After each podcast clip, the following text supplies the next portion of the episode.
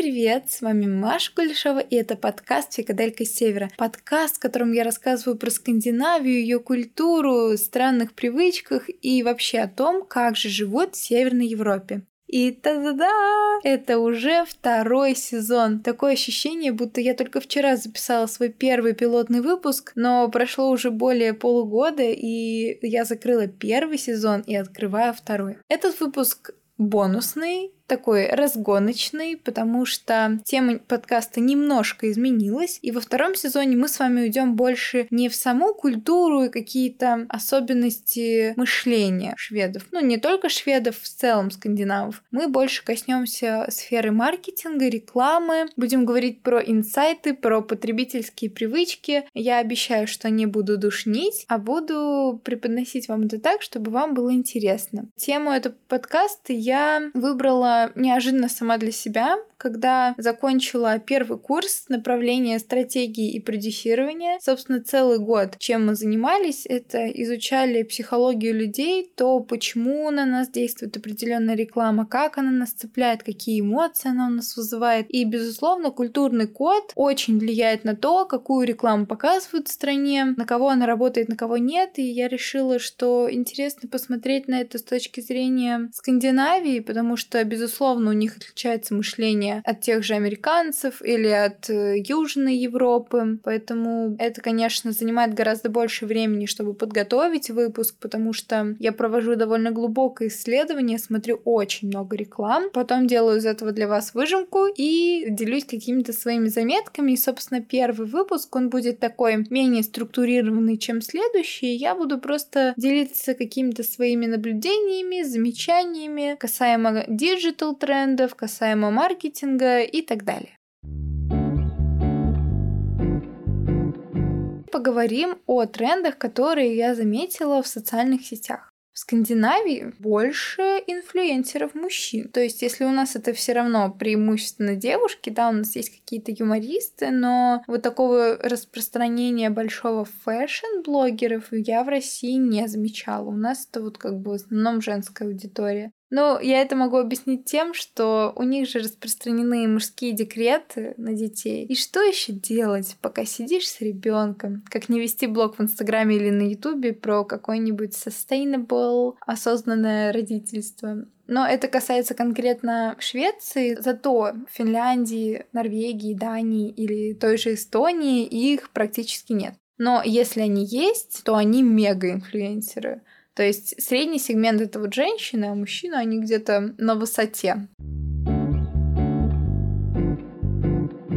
Как ведут Инстаграм в Скандинавии? Там Инстаграм больше напоминает вот такой старый, как он был в 2015, наверное, 2017 годах. Там гораздо больше постов, чем сторис. Такое ощущение, что они до сих пор к ним не привыкли. И поэтому, если они видят что-то красивое, они хотят это опубликовать, они тут же суют это в посты. И либо они так хотят запечатлеть момент и оставить его навсегда, либо они просто не признают сторис. Я не могу найти причину этим действиям. С одной стороны, это хорошо, а с другой стороны, как будто бы не весь контент достоин того, чтобы быть в ленте, хотя мне кажется, что это наше искренне такое русское предубеждение. У нас более выверенный контент, то есть если это пост, то это обязательно что-то подготовленное, это обработанная фотография, она должна подходить под общую эстетику твоего профиля. Еще мы очень любим с вами писать длинные посты, и я отношусь к тем людям, которые тоже пишут под своими публикациями лонгриды, в то время как в Скандинавии, если ты написал один абзац, то это ты уже герой, то это уже много. У них это обычно краткие подписи или просто смайлики. Они больше общаются, наверное, визуально, нежели текстово. Также у них нет вот этой культуры обучения Инстаграму. То есть я полазила в интернете и не нашла никаких вот этих курс по контент-маркетингу, курс по SMM и так далее. Соответственно, раз они меньше продают вот таких курсов, так у них и инфо-цыган меньше. Я в начале подкаста сказала, что они стесняются продавать, и я думаю, что вот эта культура обучения Инстаграм, она поэтому уже отсутствует, потому что люди, ну как бы у них есть знания, знания, они такие, ну, я вам так расскажу. А такого, чтобы делать из этого какой-то масштабный проект, инфопродукт, у них такого нет. Касательно Reels, их видео длиннее и меньше перегружены монтажом. Если у нас там Reels это супер переходы, еще у тебя какой-нибудь трендовый текст, музычка и все так хыщ-хыщ-хыщ, то у них это будет, допустим, просто проходка, девушки без монтажа. Если это музыка, то они не обязательно будут монтировать рилс в такт музыки. Музыка как бы сама по себе, видео само по себе. И если у нас видео не превышает где-то там 20 секунд, но это вообще край, то у них может и минуту рилс идти. Но если честно, мне немножко непривычно после наших российских блогеров смотреть скандинавских, потому что все время время хочется как-то перемотать. Думаешь, ну что, когда ты уже сделаешь свой макияж? У нас там три касания, три секунды и готово. А у них вот они прям дотошно показывают весь процесс. Если говорить о брендах, там преобладают мобильные фотографии. И это все вяжется, опять же таки, с концепциями лагом, с минимализмом и той легкости и естественности, которые придерживаются скандинавы. То есть даже если это какой-то fashion бренд, то у них могут быть новые коллекции, в целом контент для социальных сетей отснят на телефон, и мне это очень нравится, потому что это безумно сближает с аудиторией, делает бренд более relatable, показывает жизнь, какая она есть, что вот через такую призму видите вы мир сейчас, и через такую же призму видим мы.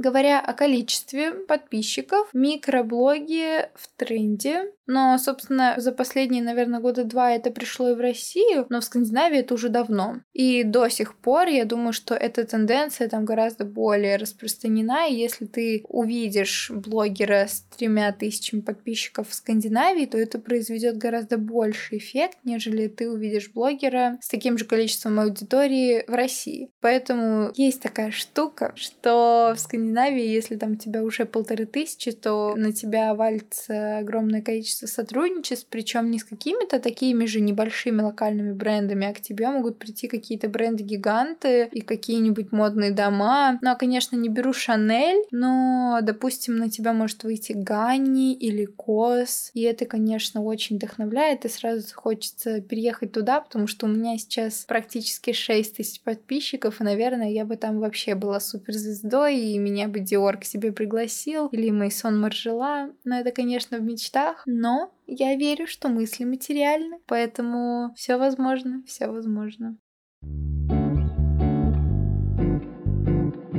В общем, в Скандинавии такое чувство, что будто все позже приходит. Они более непринужденно ведут свои блоги. В этом есть особый шарм и очарование, которым меня привлекают скандинавские блогеры. И не скажу, что к этому надо стремиться. Безусловно, в каждой стране есть свои особенности. Мы выделяемся тем, что у нас все качественно, у нас все выверено. Если это коллаборации, сотрудничество, партнерство, то это все закреплено на бумагах, это будет договор, там будет такое точное ТЗ, и довольно профессиональная и деловая коммуникация, в то время как в Европе это будет что-то такое на пальцах, на словах, без особого предвзятого отношения что к блогерам, что к брендам. И это будет просто все так легко, спонтанно и по любви.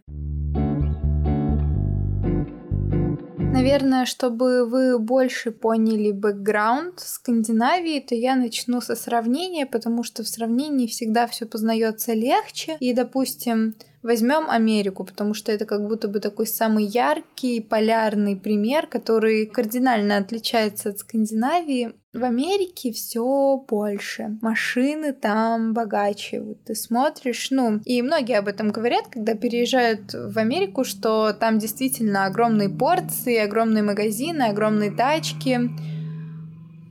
Ну, спасибо. Спасибо. Только я начала записывать подкаст, начали какие-то огромные машины ехать, ездить. Фу. Фе. Итак, скандинавы, они более мягкие, собранные. Машины у них более обтекаемых форм, такие небольшие, чтобы было удобно парковаться. В целом у них все идет из концепции практичности и лагом, о котором я рассказывала в одном из предыдущих выпусков. Для американцев больше свойственна грубость, жесткость. Также реклама в Швеции, Дании, Норвегии, она менее громкая, более нативная, потому что там люди как будто бы не научились продавать, им стыдно, в отличие от нас, мне кажется, у нас каждый продает что только может, различные курсы, гайды, чек-листы, там же такой культуры нет, поэтому они делают свою рекламу такой более экологичной, личный, более приятный для восприятия, менее навязчивый. Еще из таких рандомных фактов я заметила, что в Швеции много рекламы лото. Это вообще довольно раскрученная тема, особенно перед Рождеством. На самом деле скандинавы, они не безгрешны, и у них есть довольно много вредных привычек. Если, допустим, в Нидерландах это наркотики, в Финляндии это чрезмерный алкоголизм, хотя как алкоголизм может быть чрезмерным? Он в целом сам по себе плохой. А шведы, они любители азартных игр. Но если американцы те же, они предпочитают казино, то шведам больше по душе лотереи, онлайн или по старинке по телевизору, поэтому их активно продвигают и в социальных сетях, и по телевизору, а не так, как у нас, только в газетках и каких-то поездах. Кстати, о газетках. По данным 2021 года, более 70% шведов все еще читают э, газеты ежедневные. Это, конечно, удивительно, что страна, в которой буквально нет купюр, а все расплачиваются только банковскими карточками, люди до сих пор читают газеты. Это, с одной стороны, выглядит очень аутентично и как-то обворожительно, винтажно, но с другой стороны, это же совсем не практично, это не экологично, а за экологию шведы мы знаем очень сильно топит, поэтому это для меня был такой прям очень интересный факт. Также я сравнивала рекламные кампании одного и того же бренда, только в разных странах. Я брала Азию, Америку, брала Восток или Африку, если было, и брала вот как раз Северную Европу. И что я заметила, в рекламу в Скандинавии вкладывают гораздо больше денег. Ну, может, это, конечно, были совпадения, но там гораздо более эффектный графический дизайн, там такая роскошная, сочная анимация. Кстати, заметила еще, что у них мало градиентов, то есть даже если это для бренда свойственно, вот все как-то в Скандинавии, в Швеции, в Дании в основном block, то есть вот такие там синий, желтый. Вот это их самая известная паста на маска, про которую я рассказывала, Калес. Она тоже там красный, желтый, синий. Они как бы больше за такую четкость, за понятные цветовые решения. В целом в их рекламе много чистоты и минимализма, как и во всем, что есть в Скандинавии. Еще из интересного я заметила, что финны фанатеют по мюзиклам, у них очень много музыкальной рекламы, там какие-то кринжовые песни, и, допустим, если это средство для уборки, то обязательно там танцуют швабры, если это реклама печенья, то и печеньки танцуют, танцуют все. Выглядит это действительно странно, но это так цепляет и запоминается, а в этом же и заключается суть рекламы, поэтому они молодцы, что придумали такой интересный способ завоевать завоевывать сердца зрителей. Также в рекламе Северной Европы очень часто задействуют животных кошечек, собачек. И это тоже, согласитесь, беспроигрышный вариант, потому что не умиляться котикам или собачкам — это не по-человечески. Это бесчеловечно, потому что кто не любит кошечек, собачек. Вот. И заметила, что найти рекламу на национальном языке, на финском, на шведском, на датском, на норвежском крайне сложно. Она у них преимущественно английская. Я, конечно, понимаю, что этот язык, он там является вторым официальным в стране, но все равно, наверное, как-то грустно, что вот эта локализация пропадает, реклама унифицируется, да, она становится доступной и понятной большему количеству людей. И, понятное дело, из практических соображений это более рентабельно, более выгодно для компании, чтобы охватить как можно больше аудитории. Однако есть, наверное, в этом какой-то шарм делать рекламу именно на своем национальном языке. Но это, опять же таки, лишь мои домыслы, а как это по-настоящему работает, я не знаю. Теперь говоря про цвета в рекламе, разные цвета символизируют разные вещи в разных странах. Например, в Северной Европе очень любят синий цвет, вот это правда, то есть у них многие кафе там в логотипе так или иначе присутствует синий цвет. И люди в этих странах, они как бы смотрят на синий цвет и думают, что он спокойный, умиротворяющий, заслуживающий доверия. Он считается безопасным, то есть, как мы знаем, это одна из концепций, одна из привилегий этих стран, одна из их главных фишек, что там очень безопасно. Скандинавам не надо быть на чеку, и я вот видела рекламу, там идет сцена из фильма «Пила». Мужчина вышел ночью на кухню выпить стакан молока, он в окно увидел, что в лесу перед домом какой-то мужчина стоит с пилой, который так жужжит, он уже начал напрягаться, а потом такой, а, наверное, наш новый садовник. И пошел угощать его кофе. так сказать, ночью работать не надо. И он ему так сказал, типа, иди ты отдыхай. Мне кажется, эта реклама не сработает больше ни в одном регионе мира, кроме как в Скандинавии, потому что там действительно тишь да гладь, божья благодать. Однако, например, в Мексике синий цвет символизирует траур. И компания не хочет совершить ошибку, используя неправильный цвет в своей рекламе. Поэтому, насколько мне известно, даже какие-то глобальные бренды, они локализируют свои логотипы под определенные регионы, чтобы их не поняли неправильно. Ну или, допустим, красный цвет, он же у всех ассоциируется вот что-то кровопролитие, опасность, но при этом его успешно используют в маркетинговых компаниях и тем самым привлекают внимание, вызывают сильные эмоции. И красный цвет, благодаря рекламе, у многих ассоциируется теперь с какой-то страстью, любовью. Но волнение, оно никуда не уходит. Поэтому было бы здорово использовать тоже красные цвета. Но вот я так сейчас на скидку не вспомню, какие скандинавские бренды его используют, но это было бы интересно.